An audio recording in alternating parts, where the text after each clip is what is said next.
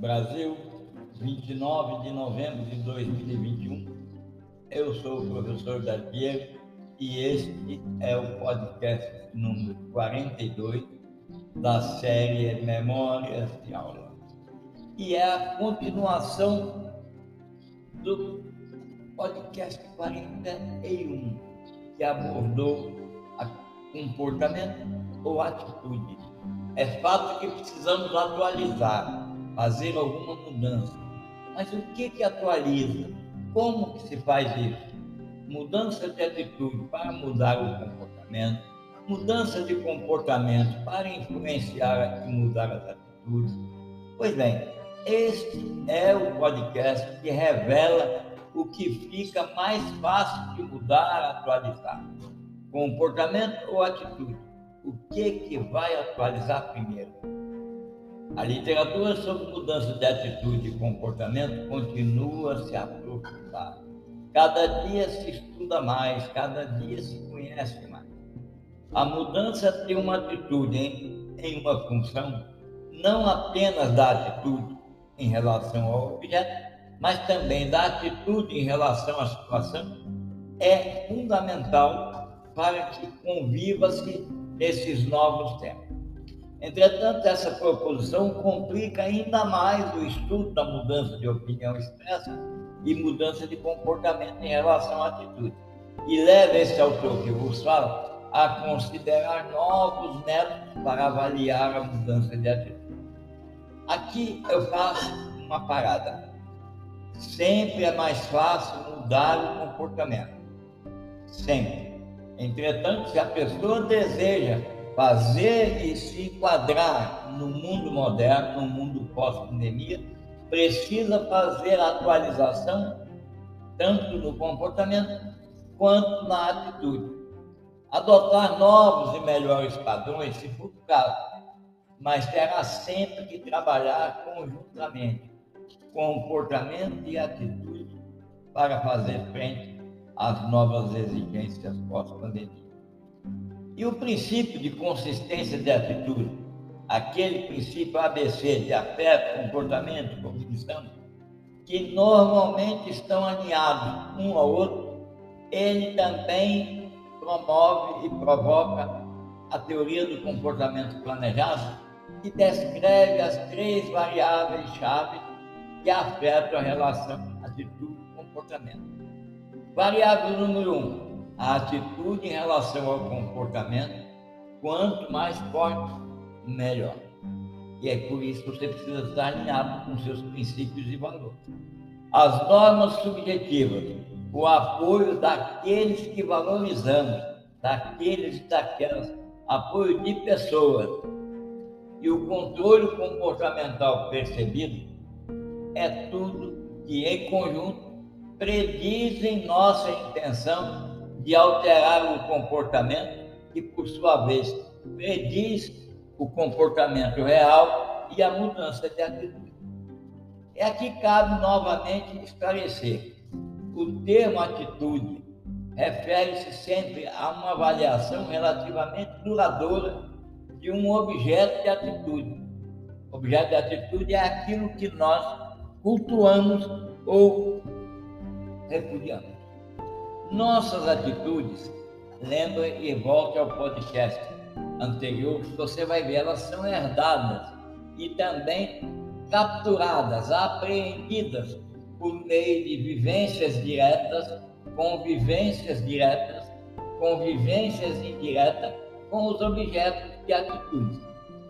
Algumas atitudes têm mais probabilidade de se basear em crenças Algumas são mais propensas a se basear em sentimentos e algumas têm mais probabilidade de se basear em comportamento.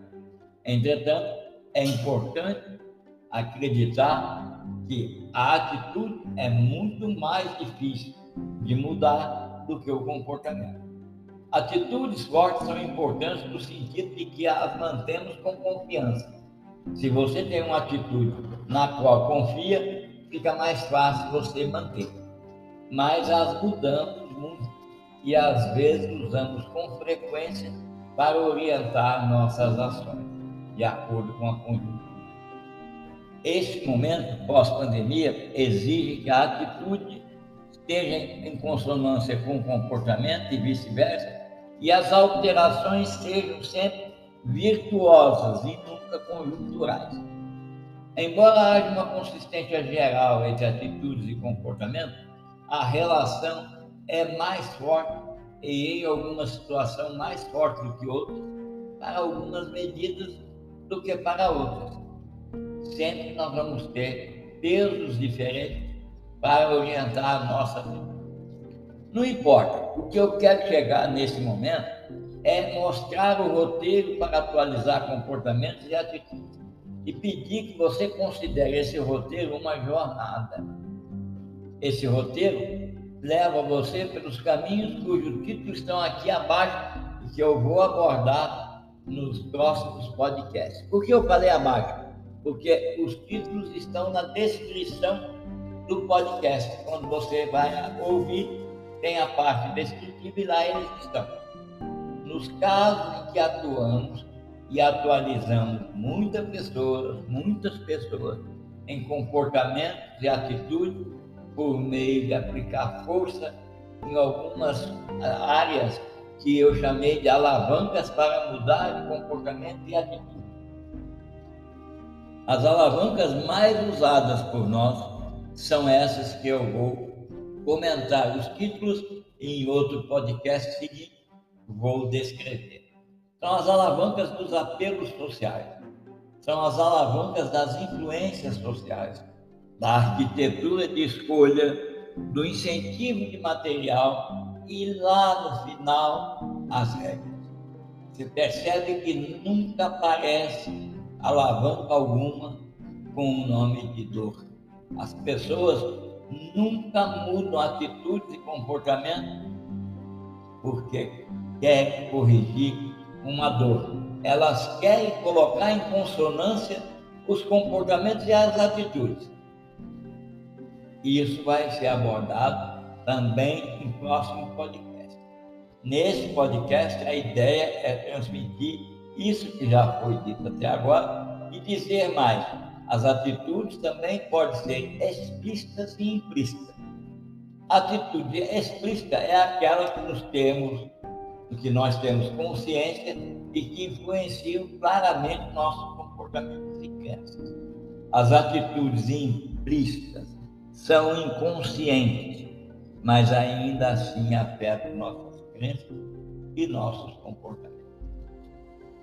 Os comportamentos geralmente, mas nem sempre, refletem crenças e atitudes estabelecidas. Por isso, um homem que acredita fortemente na abstinência antes do casamento pode escolher permanecer virgem até a noite de novo. Em outras circunstâncias, este mesmo homem pode praticar sexo antes do casamento, apesar de suas convicções, depois de ser influenciado por mensagens sociais de que a sua masculinidade depende da atividade sexual. Em alguns casos, as pessoas podem alterar suas atitudes para alinhá-las com seu comportamento. Portanto, se percebe já nessa linha aqui que é mais interessante mudar o comportamento, porque as atitudes vão procurar se alinhar com o comportamento. E isso nós chamamos de dissonância cognitiva, que é um fenômeno no qual a pessoa experimenta alguma dúvida com relação a pensamentos ou crenças conflitantes.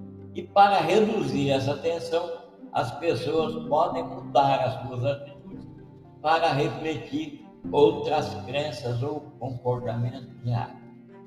O termo dissonância cognitiva é usado para descrever o conforto mental que resulta de sustentar duas crenças, valores ou atitudes conflitantes.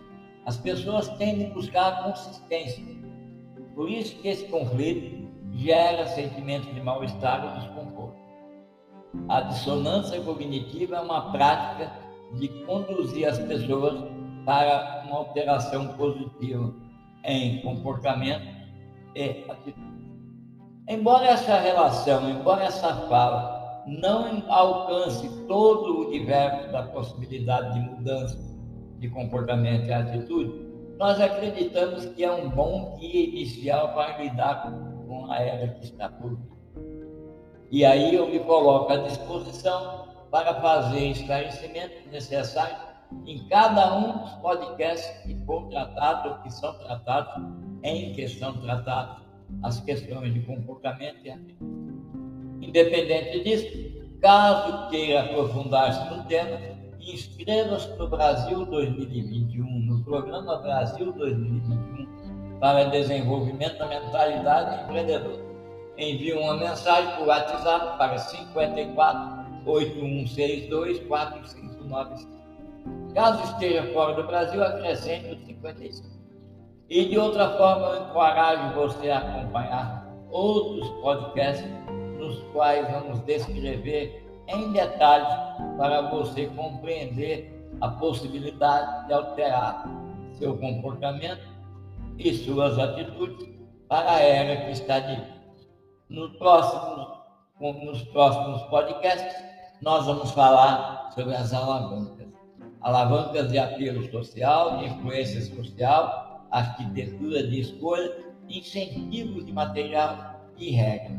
Vamos falar primeiro da alavanca de apelo social e vamos descrevê-la e mostrar como ela influencia ou como ela promove uma revisão nas mentes das pessoas que desejam mudar comportamento e atitude. Até o próximo e sejam felizes.